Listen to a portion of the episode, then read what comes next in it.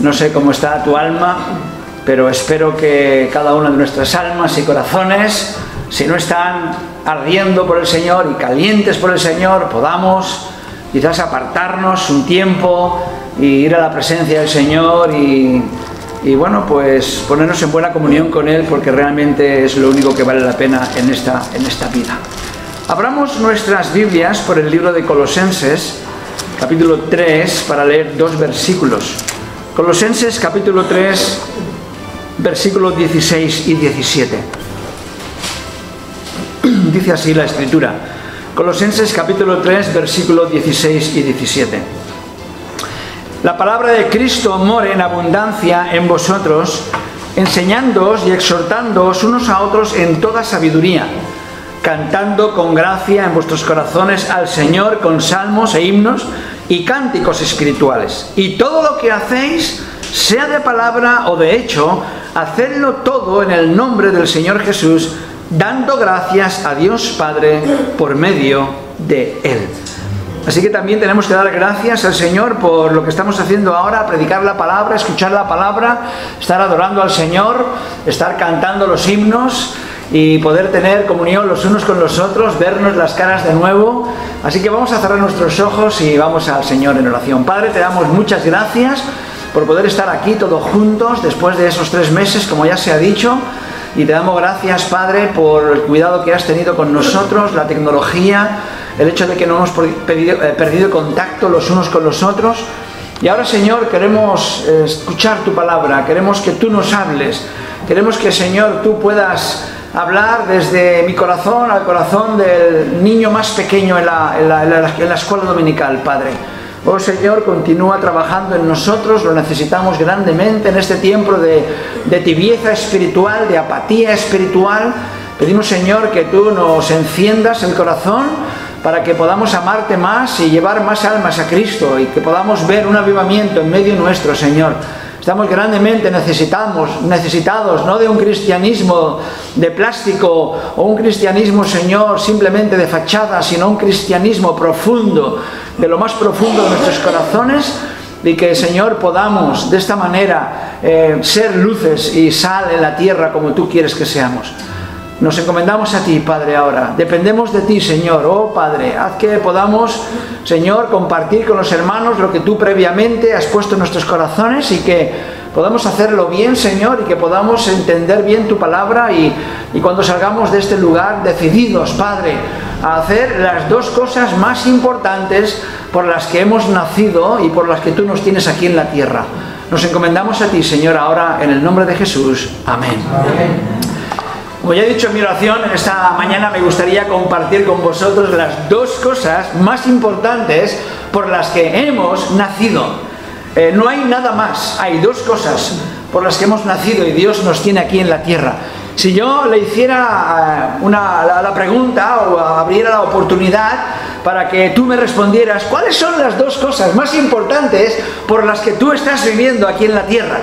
¿Qué es lo que tú me contestarías? Por supuesto, si yo abriera esta pregunta a la gente de la calle, pues eh, tendría muchas respuestas, muchas y de mucha variedad.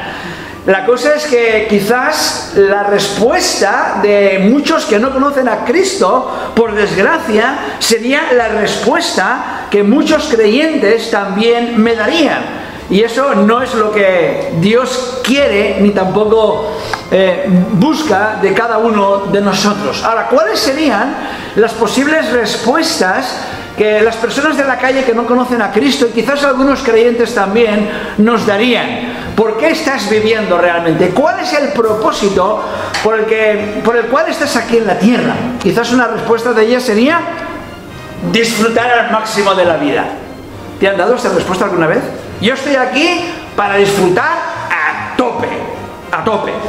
Bueno, eso es lo que quizás eh, algunos nos dirían, quizás otros nos darían la respuesta, quiero amasar la mayor cantidad de dinero en mi banco y tener una seguridad total los años sucesivos.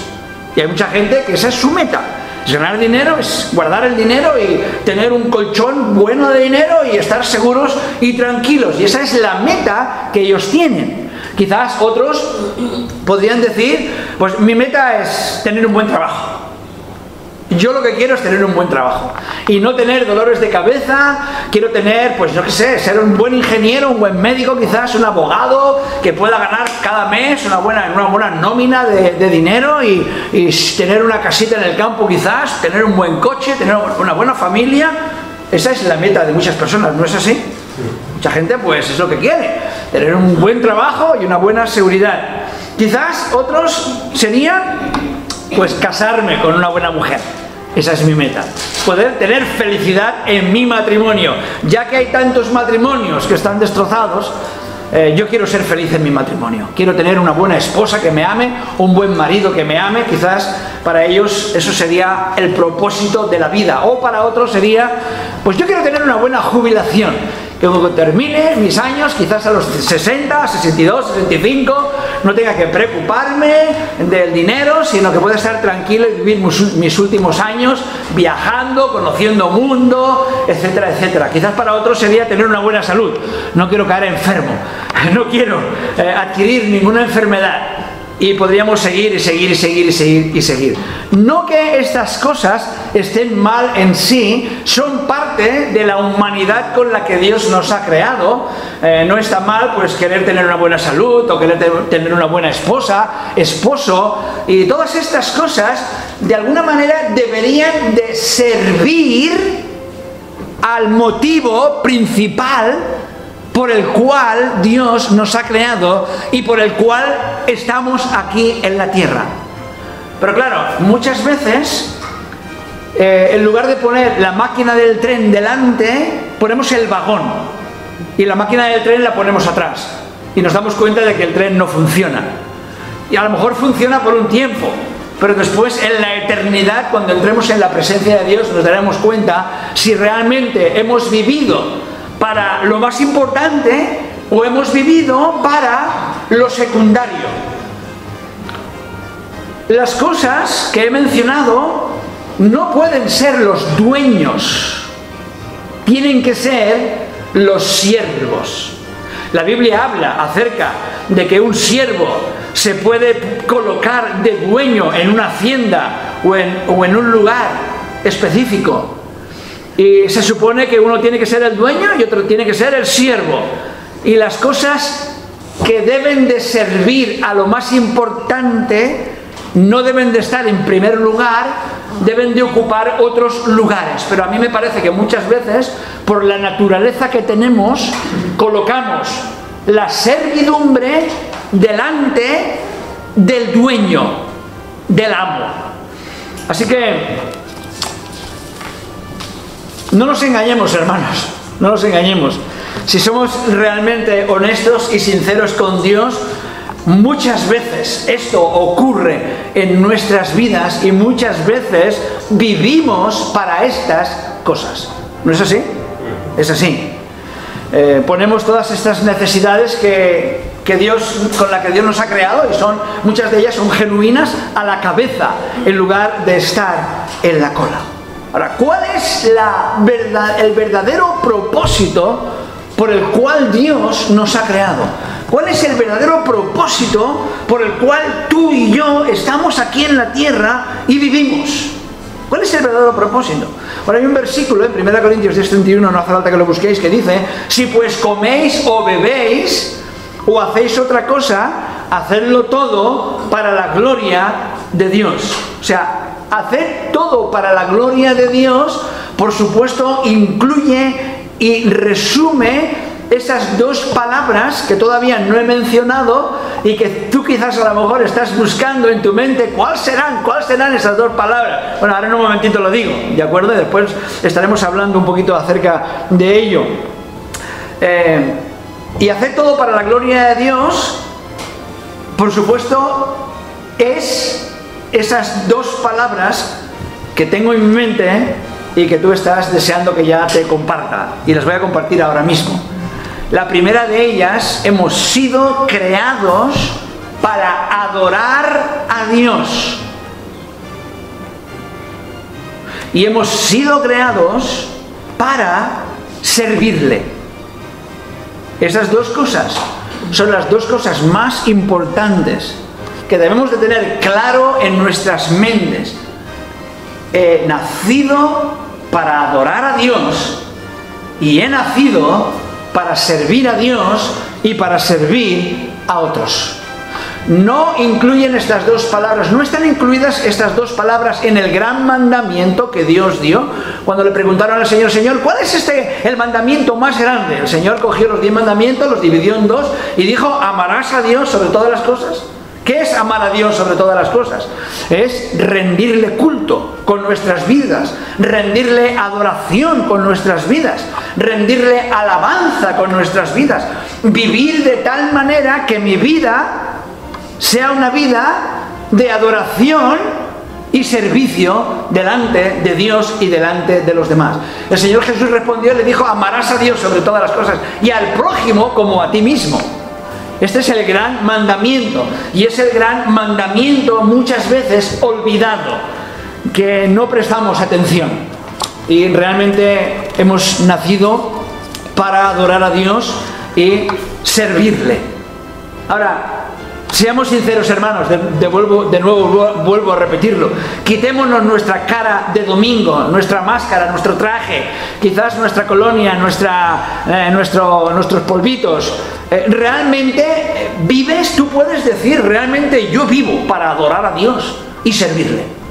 Vivo para ello. Bueno, eh, yo espero que este mensaje pueda mover nuestros corazones y yo no sé si tú vives para adorar a Dios y servirle eh, posiblemente sí, pero tú tienes y yo tengo que darle respuesta a esa pregunta. ¿Vivo realmente para adorar a Dios? ¿O vivo para adorarme a mí, adorarme, adorar a mi familia, servirme a mí, servir a mi familia primero? Primero. Bueno, eh, quizás el hipócrita y santurrón dirá, no, yo siempre adoro a Dios me cuesta un poco más servir, pero yo siempre estoy adorando a Dios. Bueno, eh, la adoración y el servicio son cosas que no se pueden despegar. Si tú realmente adoras a Dios, tendrás un corazón dispuesto a servir a Dios y a servir a los demás. Hay muchas cosas que vienen en pareja. Por ejemplo, Dios nos ha dado dos orejas. Dios nos ha dado dos ojos. Dios nos ha dado una nariz, pero con dos cavidades. Gracias a Dios que nos ha dado solo una boca, porque si nos hubiera dado dos bocas, madre mía, una por delante y una por atrás, no veas lo que, lo que pasaría, ¿verdad? Pero la boca incluso tiene los labios y tiene la lengua, sin la lengua no podríamos hablar. O sea que, y sin los labios me parece que sería complicado también. Dios nos ha dado dos manos, dos brazos, Dios nos ha dado dos piernas para que podamos andar. Dios ha, hecho el matrimonio de un hombre y una mujer. Los números en la Biblia, como hemos escuchado en diferentes ocasiones en, Internet, los números son importantes en la, Biblia y, el número dos es también muy importante. Y en ese, en ese orden numérico, la adoración y el servicio van juntos, van juntos. Y Dios nos ha creado para ello. Nos ha creado para adorarle, para servirle. Y muchas veces, en muchas ocasiones, tenemos tantas excusas. Y buscamos excusas para todo. Ahora, la pregunta en esta mañana que yo quiero que tú te hagas y yo me haga es, ¿verdaderamente mi vida es una vida de adoración a Dios?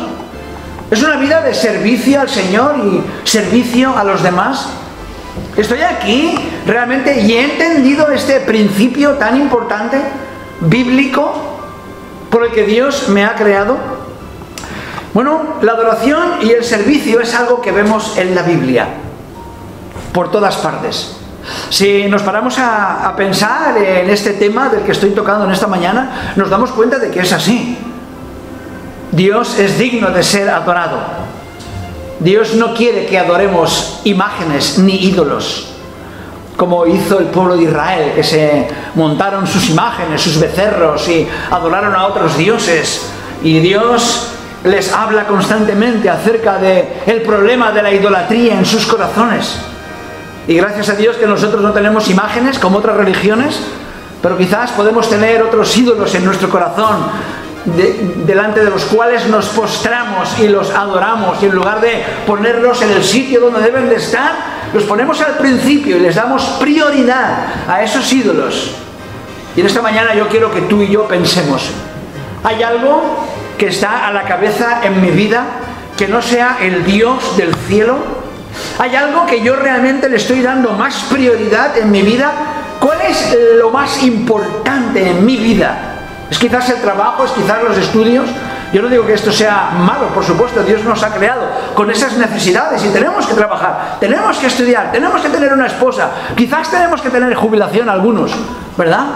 Y, es importante no simplemente tirárselo todo a la espalda y estar ocupados en ello y sabiendo que Dios va a proveer, pero la pregunta es, ¿qué es lo que está en el centro de tu vida, como esa bicicleta, esa rueda de bicicleta donde está el centro, después salen los radios. ¿Qué hay en el centro? Y en el centro, en la vida de muchas personas, está lo que he mencionado al principio. En lugar de que esté Dios, en lugar de que esté mi adoración al Señor, en lugar de que esté realmente el reino de Dios y su justicia. Dios ya dijo en Mateo capítulo 5, Ah, perdón, capítulo 6, buscad primeramente el reino de Dios y su justicia y todas las demás cosas os serán añadidas. Pero a mí me parece que en muchas ocasiones no es así. Estamos acostumbrados, nos hemos montado una vida ya Allí es muy difícil de romper patrones, es muy difícil de romper costumbres, es muy difícil de, de, romper pues cosas que hemos establecido en nuestros corazones pero debemos de dar un alto en el camino, un alto en el camino, es decir, vamos a ver, estamos en junio del 2020, no sé cuántos años me quedan de vida, pero ya sea que me queden 5, 10 o 20 o 30, 40, yo quiero vivir para la gloria de Dios, quiero vivir para adorarle, quiero vivir para servirle, quiero vivir para gastarme para Él. Porque total, esta vida es muy corta y después entraremos en la eternidad y allí tendremos que doblar nuestra rodilla y confesar con nuestra boca que Jesús es el Señor. Y os aseguro que lo que más haremos en la eternidad será adorarle y servirle. Por supuesto, si entramos al cielo. La adoración, como decíamos, y el servicio es algo que vemos a través de toda la palabra de Dios. Si nos remontamos a la eternidad, antes de que Dios creara los cielos y la tierra, donde ya estaban allí creados los serafines, los querubines, los ángeles, los arcángeles, todos esos seres maravillosos estaban adorando a Dios, dándole gloria y honra. Tenemos unos versículos en el libro de Isaías que dicen, el año que murió el rey Ufías, vi yo al Señor sentado sobre un trono alto y sublime, y sus faldas llenaban el templo. Por encima de él había serafines, cada uno tenía seis alas, con dos cubrían sus rostros, con dos cubrían sus pies, y con dos volaban. Y el uno al otro daba voces diciendo, Santo, Santo, Santo. Por esa razón en esta mañana hemos empezado nuestra reunión cantando, Santo, Santo, Santo el primer himno que hemos cantado. Jehová de los ejércitos, toda la tierra está llena de su gloria.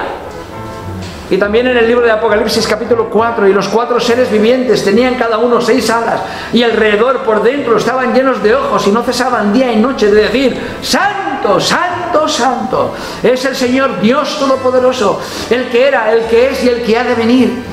Y siempre que aquellos seres vivientes dan gloria y honra y acción de gracias al que está sentado en el trono, al que vive por los siglos de los siglos, los 24 ancianos se postran delante del que está sentado en el trono y adoran al que vive por los siglos de los siglos y echan sus coronas delante del trono diciendo, Señor, digno eres de recibir la gloria y la honra y el poder, porque tú creaste todas las cosas y por tu voluntad existen y fueron creadas. Así que esto es la actividad más importante, más abundante que existe ahora mismo en la presencia de Dios. Serafines, querubines, ángeles, arcángeles, los santos que nos han precedido, están delante del trono. No sé si arrodillados o con las manos levantadas o como quieran que estén, dando gloria y honra y alabanza y adoración a nuestro Dios. Y esto es lo más importante de la vida, hermanos. No nos confundamos, no cambiemos el vagón por la máquina del tren. Y muy a menudo a nosotros nos ocurre. Es lo que vemos en el jardín del Edén cuando Dios creó a Adán y Eva. Y estaban allí, la Biblia no nos dice mucho acerca de, lo que hacían Adán y Eva antes de la caída, pero ellos hablaban con Dios libre, libremente. Dice que la voz del Señor se paseaba por el huerto del Edén, tendría que ser maravilloso. Y ellos podían ver la gloria de Dios, estaban tan ocupados en la gloria de Dios que ni se dieron cuenta de que estaban desnudos. No, no lo veían. Sus ojos estaban, solamente tenían una cosa que mirar, y era la gloria y el resplandor de la gloria de Dios. Y Dios les dice a Adán y tenéis que labrar la tierra, tenéis que servir, tenéis que trabajar. Y Dios les dice en Génesis 2.15 que Él puso el huerto del Edén para que lo guardaran y lo labrasen. Sí, antes de la caída tenían que hacer ciertas actividades. Muy importante. El hombre no, fue creado simplemente para recostarse y tomar el sol y, y, vivir la vida alegremente. El hombre fue creado para adorar a Dios y para dar y para servirle. Y eso es lo que vemos allí en el Edén. Y es lo que vemos en los hijos de Adán y Eva. Cuando Caín ofrece, el hijo de Adán ofrece aquel sacrificio que no contenía ningún tipo de sangre ni de sustitución. En cambio, Abel ofrece ese sacrificio adorando a Dios. Y vemos a los patriarcas constantemente levantando altares para adorar a Dios con, la, poca, la poca información que tenían. No tenía mucha información. ¿Sabes que Noé no tenía Biblia? No tenía Biblia. ¿Sabes que eh, Abraham no tenía Biblia? Y no es que escucharan la voz de Dios constantemente. De vez en cuando el Señor se le aparecía en un sueño, quizás en una voz audible de vez en cuando. Pero ellos andaban de acuerdo a esa tradición que empezó Adán y siguió con su hijo Abel y después siguió con su hijo Enos. Y los hombres empezaron a proclamar el nombre de Dios con el nacimiento de aquel hijo de Adán y Eva. Y la tierra estaba tan destrozada porque los hombres, en lugar de seguir la palabra de Dios y en lugar de adorar al Dios verdadero, empezaron a hacer culto a las criaturas, empezaron a hacer, a, concentrarse en sus vientres, empezaron a, pensar en, en sus necesidades y se olvidaron del Dios del cielo, del más importante de aquel que hace salir el sol, de aquel que hace girar la tierra, de aquel que hace que las cuatro estaciones funcionen, verano, primavera, otoño, invierno, y se olvidaron. Y Dios tuvo que traer juicio a la tierra. Porque cuando nos olvidamos de Dios, entonces Dios trae siempre juicio a nuestras vidas. Y no podemos olvidarnos de Dios. Dios quiere que nosotros le adoremos y le amemos con todo nuestro corazón. Pero vemos a Noé, que halló gracia a los ojos de Dios. Después del diluvio salió y ¿qué es lo primero que hace? En Hechos, perdón, en Génesis capítulo 8, ¿qué es lo primero que hace? Lo primero que hace pues no es hacer una barbacoa. Venga, hijo, vamos a hacer una barbacoa. Matemos aquí, yo que sé, a un jabalí o, y vamos a hacer una barbacoa. No, ¿qué es lo primero que hace cuando él sale del arca? Edifica un altar y da gloria a Dios. Por eso Noé halló gracia a los ojos de Dios. No sé si comerían del sacrificio o no, a lo mejor sí, era una barbacoa quizás espiritual, ¿verdad? No lo sé, pero lo más importante no estaba en lo que podían comer, sino estaba en que querían reconocer al Dios del cielo y querían adorar al Dios del cielo.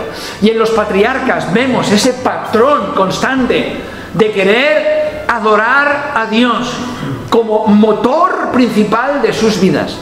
Y vemos a Abraham. La Biblia nos habla, nos da cuatro altares. Seguramente Abraham hizo muchos más, pero la Biblia menciona cuatro altares que Abraham edificó. Y estos cuatro altares eran construidos en reconocimiento constante y absoluto al Dios del cielo. El primer altar fue el altar de la obediencia. Y todos nosotros tenemos que construir ese altar también. En Génesis, si vas conmigo a Génesis, capítulo 12, versículos del 4 al 7.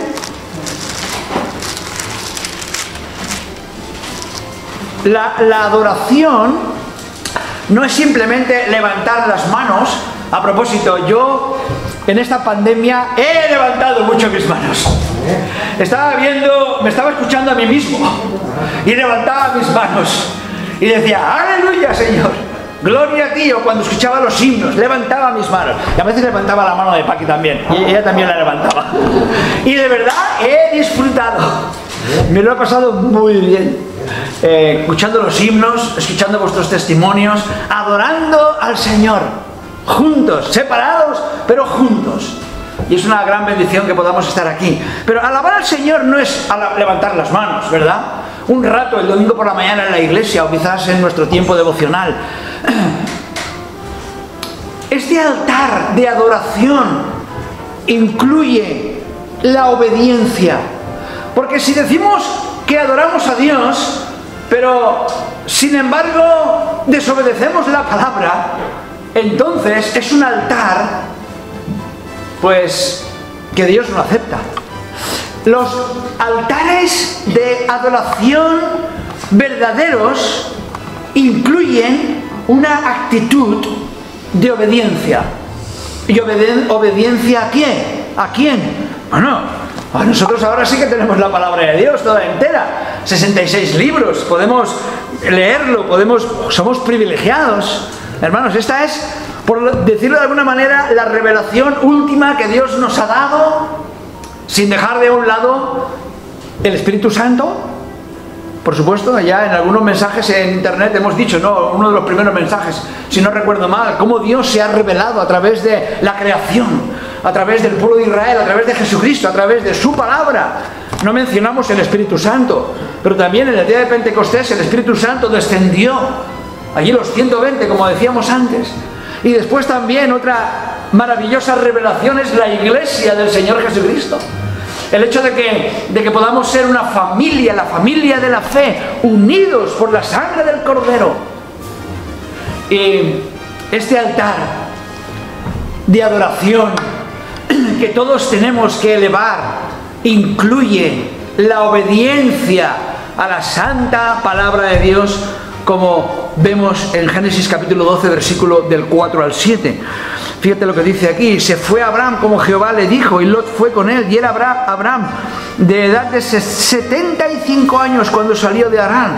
Tomó pues Abraham a Sarai su mujer y a Lot hijo de su hermano y todos sus bienes que habían ganado y las personas que habían adquirido en Arán y salieron para ir a la tierra de Canaán y a la tierra de Canaán llegaron. ¿Os parece que fue fácil para Abraham dejar Ur de los Caldeos? ¿Dónde había hecho el dinero Abraham? Lo había hecho en Ur de los Caldeos. No sé cuál era su negocio. Posiblemente era la ganadería, algo muy típico en aquel tiempo, la agricultura. No sé, quizás era la fabricación de objetos, cacerolas. No, no tengo idea, la Biblia no lo dice, pero lo que sí sabemos es que Abraham era un hombre muy rico. Tenía siervos, tenía siervas, tenía mucho ganado. Y Dios le dice a Abraham, sal de tu tierra y de tu parentela y vete a una tierra que te mostraré. Abraham no puso excusa, Señor, pero es que, ¿y qué hago con todas mis tiendas, Señor? ¿Y qué hago con todos mis supermercados, Señor, en uno de los caldeos? Si es que ya tengo un negocio establecido y ya todo el mundo me conoce y la cosa rulla y, y gira bien, Señor. ¿Qué es lo que hizo Abraham? Obedeció y dejó Ur de los Caldeos y se fue a una tierra que no tenía ni idea. No sabía el destino.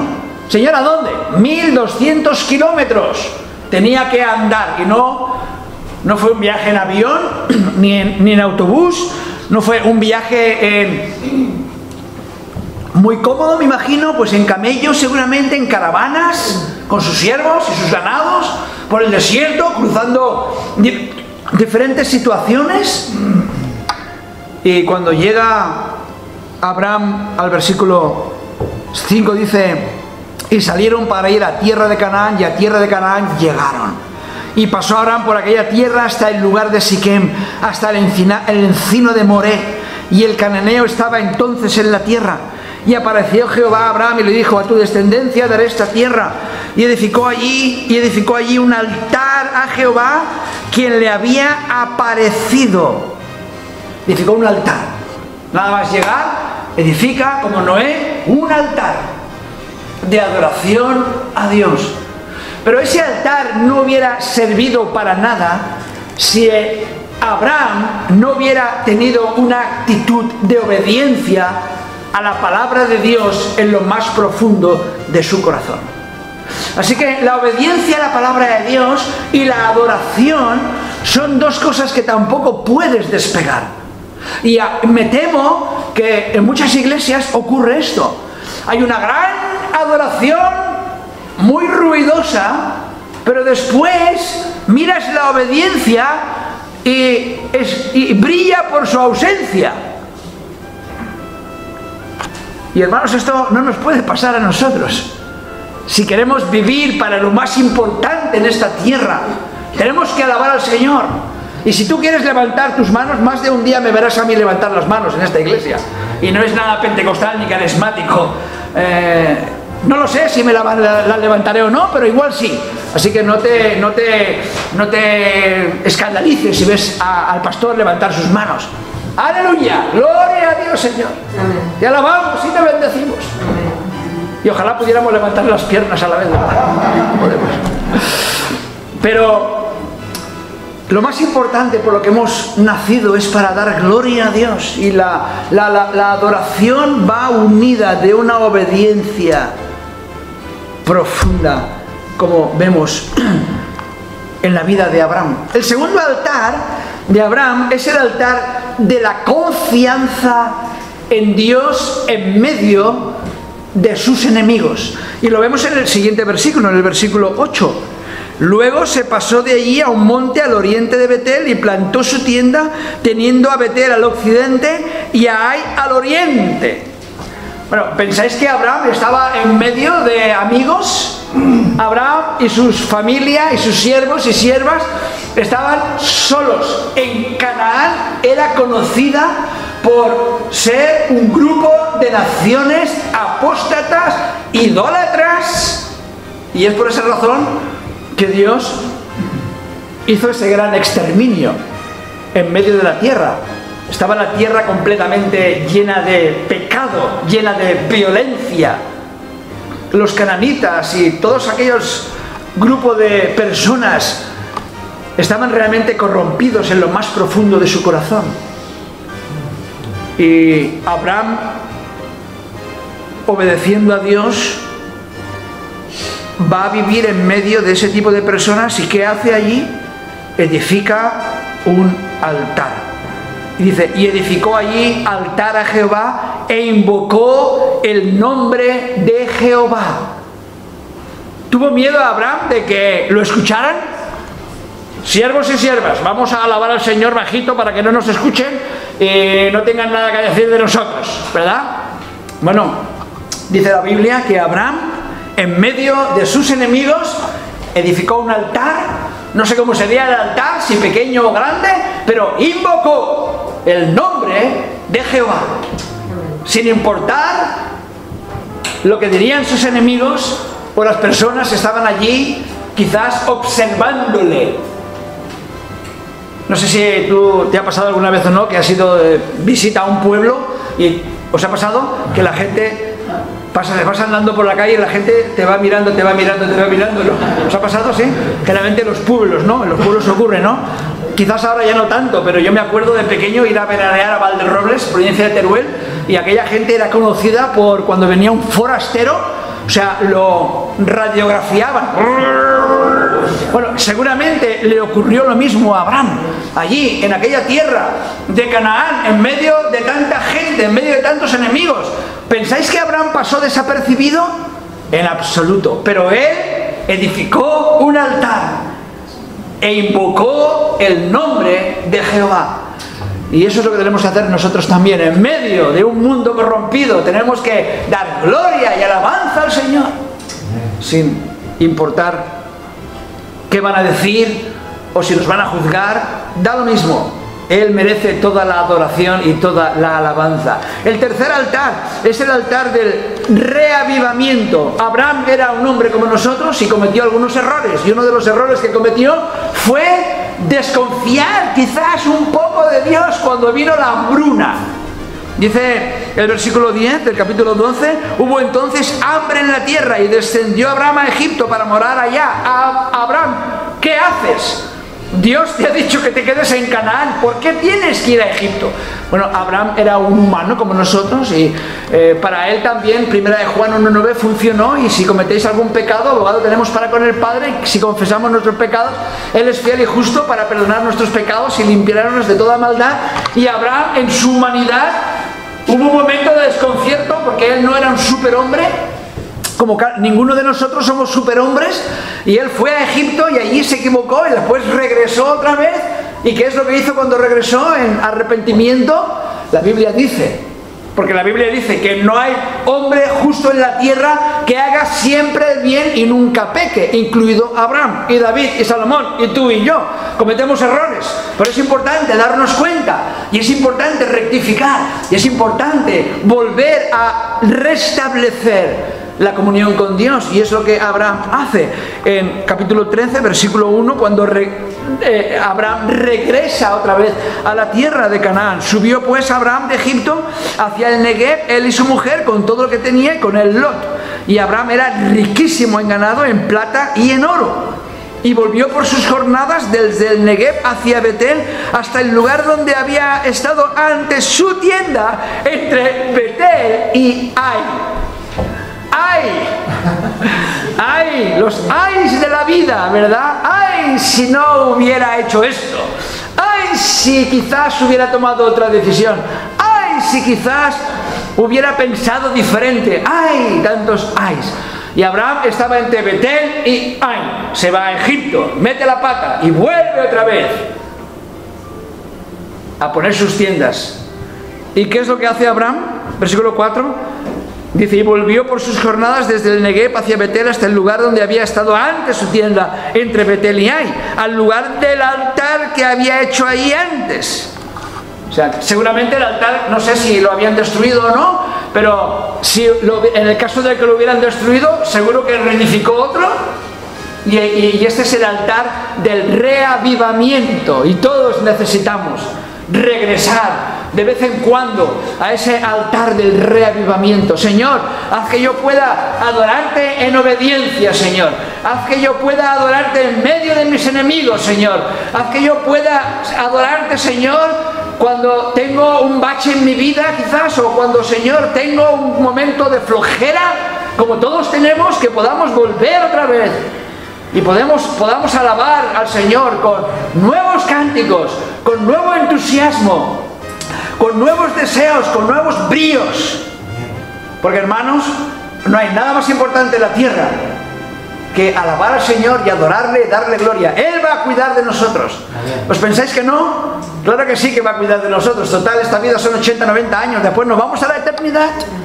Así que qué bueno es poder confiar en nuestros corazones, reconocer los errores y decir, Señor, he vivido un tiempo de frialdad quizás, quizás este tiempo de pandemia a algunos no ha ayudado, a otros quizás habrá ayudado, pero donde quiera que estemos hoy, necesitamos regresar de nuevo a ese altar que dejamos un día y ahí elevar nuestras manos, quizás doblar nuestras rodillas, y decir, Señor, aquí estoy, Padre, para servirte, para vivir para ti. No quiero vivir para nada más, Señor. Y el cuarto altar es el altar de la posesión. Capítulo 13, versículos 14 y 15.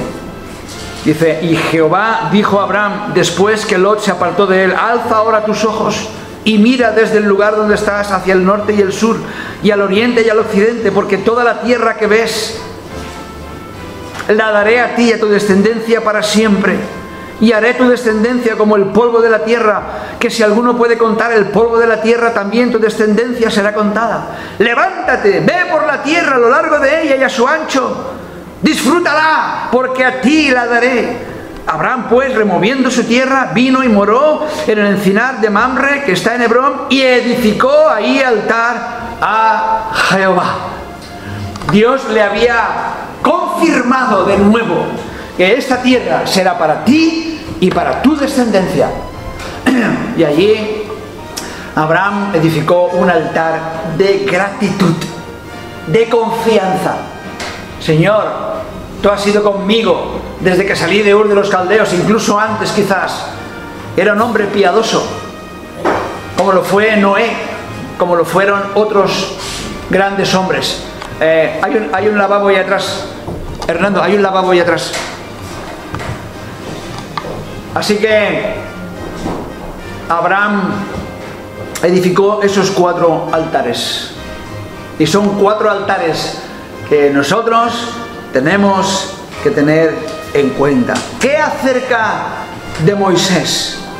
El corazón del pueblo de Dios debía de ser la mezcla de adoración y servicio. ¿Tenéis alguna otra idea vosotros que podamos añadir? Seguro que hay más ideas, seguro que hay propósitos, pero no podemos ponerlos a la cabeza. La adoración al Dios verdadero, con todas esas ramificaciones que hemos comentado, es lo que vemos tan importante para el pueblo de Dios y Dios cogió a Moisés y lo utilizó y vemos que Dios le da a Moisés los planos del tabernáculo. Y Dios le dice a Moisés, Moisés edifica un tabernáculo para que yo pueda estar en medio vuestro. Seguramente has visto fotografías del pueblo de Dios en el desierto y cómo el tabernáculo estaba en el centro y cómo el lugar santísimo era el centro del tabernáculo y cómo todas las tribus estaban alrededor del tabernáculo, millones de personas y allí salía el humo y salía la columna de fuego y Dios estaba en medio del pueblo de Dios. Porque si Dios no está en medio del pueblo de Dios, cerremos y dediquémonos a otra cosa. Si Dios no es el Señor de esta iglesia, cerremos y hagamos otras cosas. Pero cuán importante es que el Señor pueda ser el centro de esta iglesia y el centro de nuestras familias y el centro de nuestras vidas. Y lo vemos a través de estos hombres que se equivocaron en alguna ocasión, por supuesto, pero sus vidas en la mayoría de ocasiones eran vidas rendidas que habían entendido cuál era el verdadero significado de la vida y el significado verdadero de la vida es vivir para la gloria de Dios, ya sea que comamos o bebamos, que podamos adorar a Dios en espíritu y en verdad. Y lo vemos en, David también. Hemos leído esta mañana el Salmo 96. Y el Salmo 96 es un salmo de alabanza. Un salmo de verdadera alabanza. Salmo 96. Tributad a Jehová, oh familias de los pueblos, dad a Jehová la gloria y el poder, dad a Jehová la, honra debida a su nombre, traed ofrendas y venid a, a, sus atrios, adorad a Jehová en la hermosura de la santidad, temed delante de él toda la tierra, decid entre las naciones, Jehová reina, también afirmó el mundo, no será conmovido, etcétera, etcétera. Y el Salmo 97 también, y la mayoría de los salmos que escribió David eran salmos que daban gloria y honra al Dios del cielo. Y Salomón, ¿qué decir de Salomón? Edificó aquel templo tan majestuoso. Y tanto el tabernáculo como el templo, ya lo hemos explicado en varias ocasiones, pues tenía el orden establecido para poder entrar en el lugar santísimo y adorar a Dios, el sumo sacerdote. ¿Cuál era lo primero que encontrabas cuando entrabas por, la puerta o por el, del tabernáculo, por la puerta del templo, encontrabas allí el altar del sacrificio. Y hermanos, no podemos adorar ni servir a Dios si primero no pasamos por el altar del sacrificio. ¿Y qué significa el altar del sacrificio? ¿Podéis visualizarlo? Ojalá tuviéramos aquí lo que hemos hecho ¿no? en internet, ¿no? De vez en cuando poníamos fotos, ¿verdad? Interesante, ¿no? Podéis visualizar el tabernáculo, el atrio el templo, y allí en la parte derecha del tabernáculo, donde estaba la puerta, un gran altar donde cada día se sacrificaban corderos. Y para poder entrar más hacia adentro, tenías que ser un sacerdote o un sumo sacerdote, pero primero tenías que pasar por el altar del sacrificio. ¿Qué nos recuerda el altar del sacrificio? Nos recuerda el nuevo nacimiento. No podemos adorar a Dios en espíritu y en verdad, como el Señor Jesús le dijo a la mujer samaritana, si no hemos pasado por el altar del sacrificio. Y estamos viviendo en unos días, hermanos, que nos tenemos que preguntar muy seriamente, y no es para dar miedo a nadie, por supuesto, pero ¿he renacido de verdad? Te deberías de hacer tú esta pregunta, yo también. Yo para mí tengo la respuesta. Yo sé que he renacido. Seré mejor o peor cristiano, pero sé que soy salvo. Y es muy importante que todos nos hagamos esta pregunta. ¿Verdaderamente he experimentado la salvación en mi vida? Si yo me diera un infarto de miocardio y me quedara tieso aquí en el suelo ahora mismo, ¿verdaderamente mi alma iría a la presencia de Dios? ¿Estoy seguro de mi salvación? Y es muy importante, porque hay mucha falsificación hoy en día. Hay mucha falsificación. Y cada vez estoy más en contra de la oración del pecador. Haz esta oración y ya eres salvo.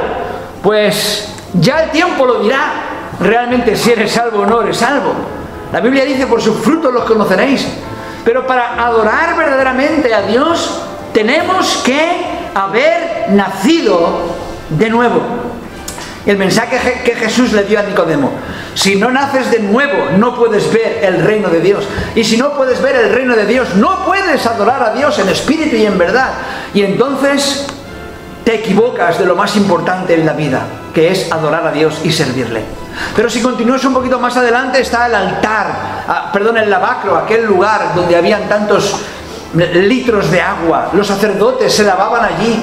Y eso nos recuerda a la necesidad de mantener un corazón limpio. Si queremos adorar a Dios, si queremos obedecer a Dios, si queremos edificar altares en medio de los enemigos, si queremos tener altares de reavivamiento en nuestras vidas y de, y de posesión espiritual de tantas cosas de los que somos beneficiarios en la vida cristiana si somos hijos de Dios.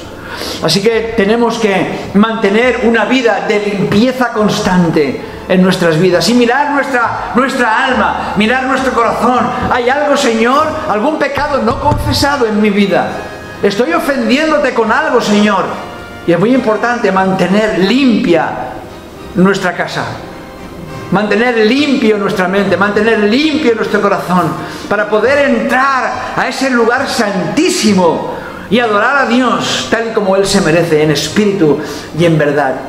Pero cuando ya has pasado por el altar del sacrificio y por el lavacro, puedes entrar al lugar santo. Y allí que tenemos, tenemos la menora, la luz, esa lámpara de siete brazos que iluminaba el lugar santo y nos recuerda la necesidad de andar en la luz. No podemos andar en las tinieblas. No podemos.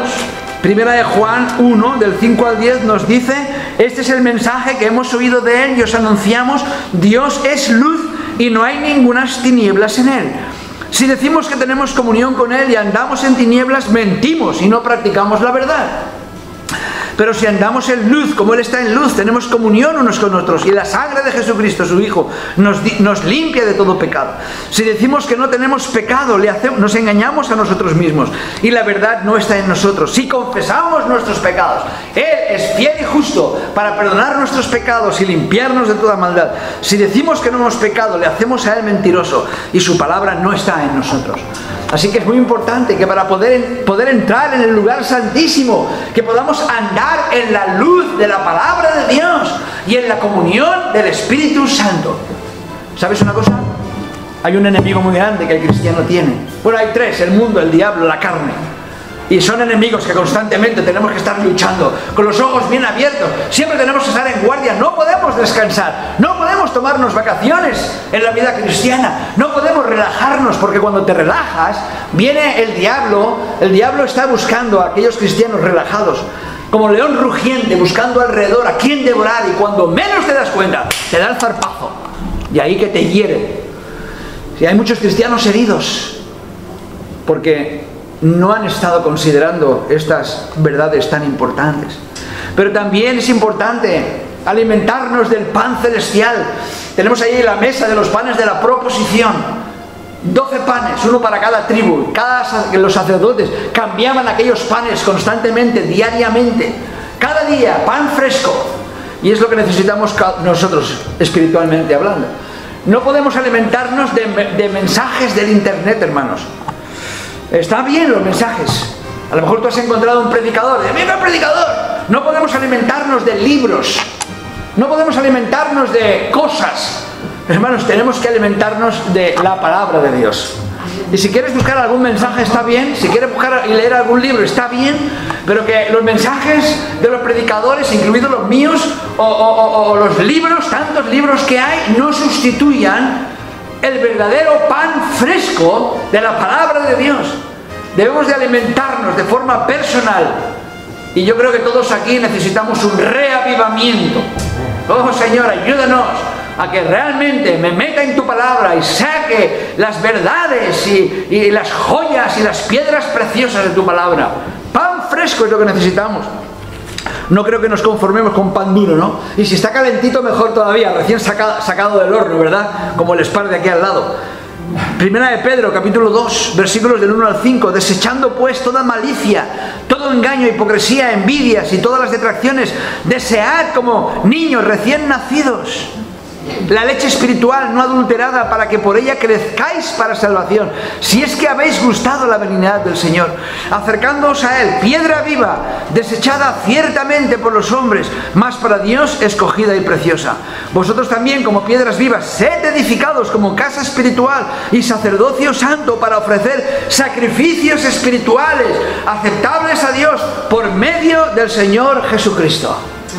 Y aquí tenemos el pan fresco, pero también tenemos otro, otro mobiliario en el lugar santo que es el altar del incienso. ¿Y qué nos recuerda el altar del incienso? La oración, la oración, cómo subía a, a la presencia de Dios, la oración de los santos. Y en todas estas cosas estamos grandemente necesitados, los unos y los otros. Necesitamos buscar a Dios a solas, Necesitamos cerrarnos en la habitación, oírnos a los árboles o buscar al Señor, no que sean simplemente oraciones repetitivas, como muchos hacen, sino buscar ese incienso aromático que entra en la presencia de Dios y es entonces cuando pasamos por el altar, cuando pasamos por el lavacro, cuando andamos en la luz, cuando comemos pan fresco y tenemos comunión con Dios en nuestras oraciones, es entonces cuando podemos entrar en el lugar santísimo y allí está la presencia de Dios. Hermanos, entramos en el lugar santísimo, escuchar bien, ¿eh? Entramos solamente por la gracia de Dios y por la sangre del Señor Jesucristo.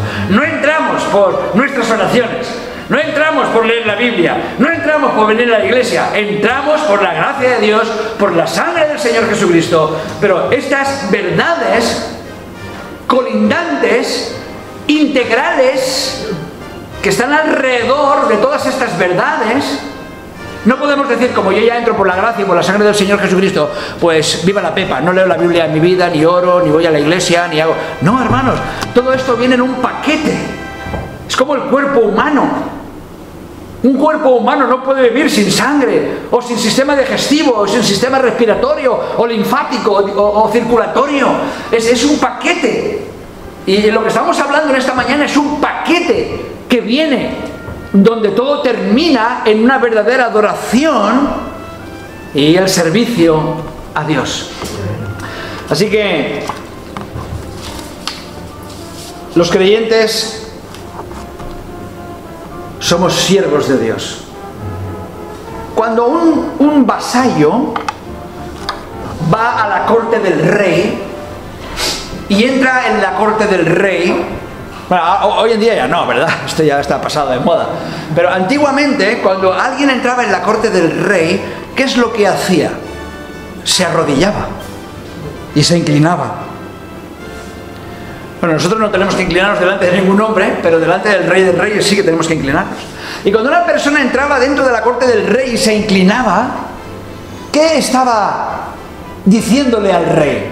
Le estaba diciendo que él reconocía al rey como superior y que él era el siervo y que el rey era el dueño. Y la voluntad del siervo estaba sometida a la voluntad del rey. Y todo terminaba en una obediencia total del siervo al rey. O sea, había adoración, entre comillas, con el propósito de servir. Y es por eso que Pablo le dice a los colosenses, siervos, obedeced en todo a vuestros amos terrenales, no sirviendo al ojo, como los que quieren agradar a los hombres, sino con corazón sincero, temiendo a Dios. Y todo lo que hagáis, hacedlo de corazón como para el Señor y no para los hombres, sabiendo que del Señor recibiréis la recompensa de la herencia, porque a Cristo el Señor servís. Ahora, hay unos versículos que hemos leído al principio del mensaje que resumen eh, estas verdades de una maravillosa, de una manera increíble. Dice la palabra de Cristo, Colosenses 3, 16 y 17, la palabra de Cristo mora en abundancia en vosotros, enseñándoos y exhortándoos unos a otros en toda sabiduría, cantando con gracia en vuestros corazones al Señor. ¿Qué hacemos cuando cantamos? Estamos adorándole con salmos e himnos y cánticos espirituales. Y todo lo que hacéis, sea de palabra, todo lo que hacéis, servir, sea de palabra, de hecho, hacedlo todo en el nombre del Señor Jesús, dando gracias a Dios Padre por medio de Él. Así que, ¿dónde tenemos que adorar y servir? ¿Dónde? Y ya para terminar el mensaje. Bueno, en todo lugar levantando manos santas. Quiero pues que los hombres oren en todo lugar, levantando manos santas, sin ira ni, ni contienda. Así que, ¿dónde tenemos que adorar? En todo lugar. ¿Estás en la cocina? Ten una actitud de, oración de, adoración en tu corazón. Eh, el Señor está allí, es la máquina de tu vida, es por lo que vives. ¿Estás en el trabajo? Sí, tengo que ir unas horas, pero verdaderamente yo soy cristiano evangelista, hijo de Dios, primero, y después soy lo que tenga que ser, pero el motor de mi vida es, es Él. Y yo quiero darle gloria y honra. Por supuesto tenemos que buscar al Señor en un momento específico. La Biblia no podemos leerla simplemente de rápido en el autobús tenemos que buscar un tiempo donde dejar al Señor que nos hable. A lo mejor necesitas un libro, el Vines, como hemos dicho en alguna ocasión, ¿no? Pero dedicar un tiempo. Cuán importante es, a lo mejor necesitas levantarte más temprano por la mañana, pero un tiempo específico donde dejas que Dios te hable a ti por su palabra. Y si puede ser una Biblia física, mejor que el móvil. Porque, porque la Biblia física puedes darle vueltas y puedes subrayarla y puedes... Bueno, yo no estoy en contra de las tecnologías modernas, ¿eh? Pero nada como un libro y como la Biblia física, ¿verdad? Nada. Y los móviles están bien en ciertas ocasiones y son necesarios y útiles. Y si puedes descargarte la Biblia, te aconsejo que lo hagas, pero ten una Biblia física y mira, lee la Biblia. No solamente verás un versículo o algunos versículos en una pantallita pequeña, sino verás un espectro más grande. Así que es importante que yo busque ese tiempo diario con el Señor. Y también un tiempo devocional familiar. Si no tienes, no lees la Biblia con tu familia, empieza a hacerlo. Coge a tu esposa, a tu esposo, y le vamos a leer la Biblia juntos, y vamos a orar juntos, y vamos a darle gracias al Señor juntos. Hazlo con tu familia. Adora al Señor constantemente en todo lugar. Adora al Señor de forma personal adora al Señor con tu familia y adora al Señor en la iglesia. Esto del internet está bien, pero es peligroso. Es peligroso. Nos podemos mal acostumbrar. Ah, internet, qué, bien, qué bien, ¿no? Podemos ya quedarnos en nuestras casas, calentitos quizás. No tenemos que salir de casa, no gastamos gasolina, estamos prácticamente en pijama. Yo me vestí así cuando he estado, cuando he estado retransmitiendo. Me he puesto estos zapatos Podía haber en zapatillas, no me veíais. Podía ir en, pantalones de pijama. Pero me he vestido como si viniera a la iglesia, con zapatos, calcetines, hasta me he puesto un poco de colonia y todo. Ahí en internet grabando. Y cuán importante es que vengamos a la iglesia este lugar tan precioso que Dios nos ha dado. Aleluya, estamos estrenando hoy, 28 de junio del 2020. No sé si lo veo un poco pequeño, ¿eh? A veces, a veces, a veces he- nos entramos en la escalera. A veces he pensado, ¿bautisterio? Pues ya está hecho, ya no puedo tirarme para atrás. Pero bueno, si un día quizás necesitáramos más espacio, igual podíamos tirar esta pared, quitar el bautisterio y poner de vez en cuando bautisterio flotante aquí, como lo hemos hecho en otras ocasiones, ¿no? Quién sabe, ganaríamos un metro y medio más, quizás dos bancos más como máximo, no mucho más, ¿eh? Eh, la, la pared de atrás. No sé qué va a pasar, no creo que la mujer se enfade, ¿no? ¿No? A lo mejor no, ¿no? Por lo que hemos cantado, espero que no, espero que no. Yo mientras cantaba lo pensaba, ¿eh?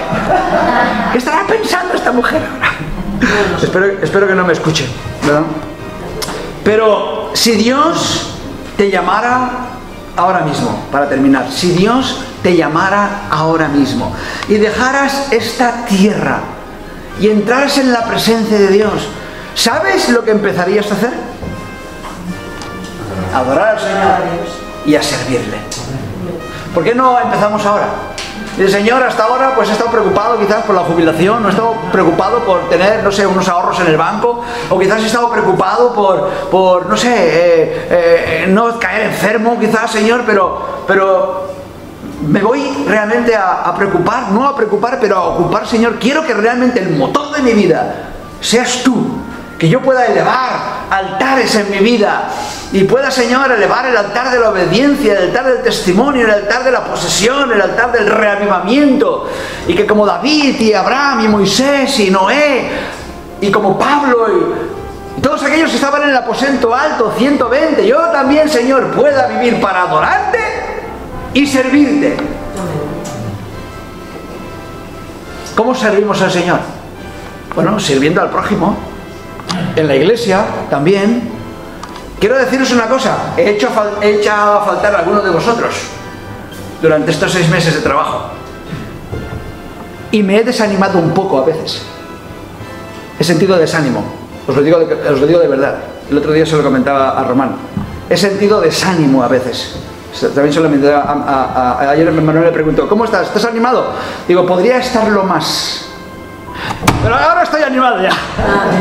Después de predicar este mensaje, ¿cómo no me voy a animar? Pero os he echado a faltar a alguno de vosotros, hermanos. Deberíais de haber estado aquí, echando una mano, y no habéis estado. Y esto es una exhortación pequeña que doy para que os animéis a que en el futuro vengáis y echéis una mano. Y adoremos y sirvamos al Señor con todo nuestro corazón. Amén. ¿Habrá algo más importante por lo que vivir? ¿Alguien puede decirme? ¿Habrá algo más importante por lo que vivir? ¿Adorar y servir al Señor? No hay nada más. Así que abrimos libro nuevo, 28 de junio del 2020. Y vamos adelante para adorar al Señor y servirle con todo nuestro corazón. Señor, te damos gracias por tu palabra. Te damos gracias, Señor, por tu presencia. Te damos gracias por tus ánimos. Te damos gracias, Señor, por, por tu maravillosa guía. Padre, cómo nos has dado estos dos locales milagrosamente. Humanamente es imposible haberlos comprado, pero tú nos los has dado, Señor. Has provisto, continúas, continúas proveyendo. Y pedimos, Señor, que este lugar que nos has dado, que hemos estrenado hoy, verdaderamente, Señor, redunde para la gloria y la honra, la extensión del reino del Señor Jesucristo. A ti nos encomendamos, Padre. Pedimos, Señor, que si hubiera alguna persona aquí que todavía no te conoce, que no está segura, que en este día pudiera entregarse a Cristo y pudiera también decir, yo me arrepiento de mis pecados, reconozco a Cristo Jesús como mi Señor y voy a adorarle y a servirle con todo mi corazón. A ti nos encomendamos, Señor, ahora. Obra tú en medio nuestro, que esta iglesia pueda tener estos cuatro altares, un altar de obediencia, un altar de posesión, un altar de, testimonio, un altar de reavivamiento y que podamos ir adelante. Señor, te damos gracias, Padre. Perdónanos porque muchas veces fallamos, yo el primero, y Señor, no hay hombre justo en la tierra que haga el bien y nunca peque. Todos somos pecadores y culpables delante de ti. Por lo cual venimos delante de ti en actitud de humillación, nos arrodillamos delante de tu presencia y pedimos que tu sangre nos limpie de cada uno de nuestros pecados. A ti nos encomendamos, Señor, en el precioso y bendito nombre de Cristo Jesús. Amén. Amén.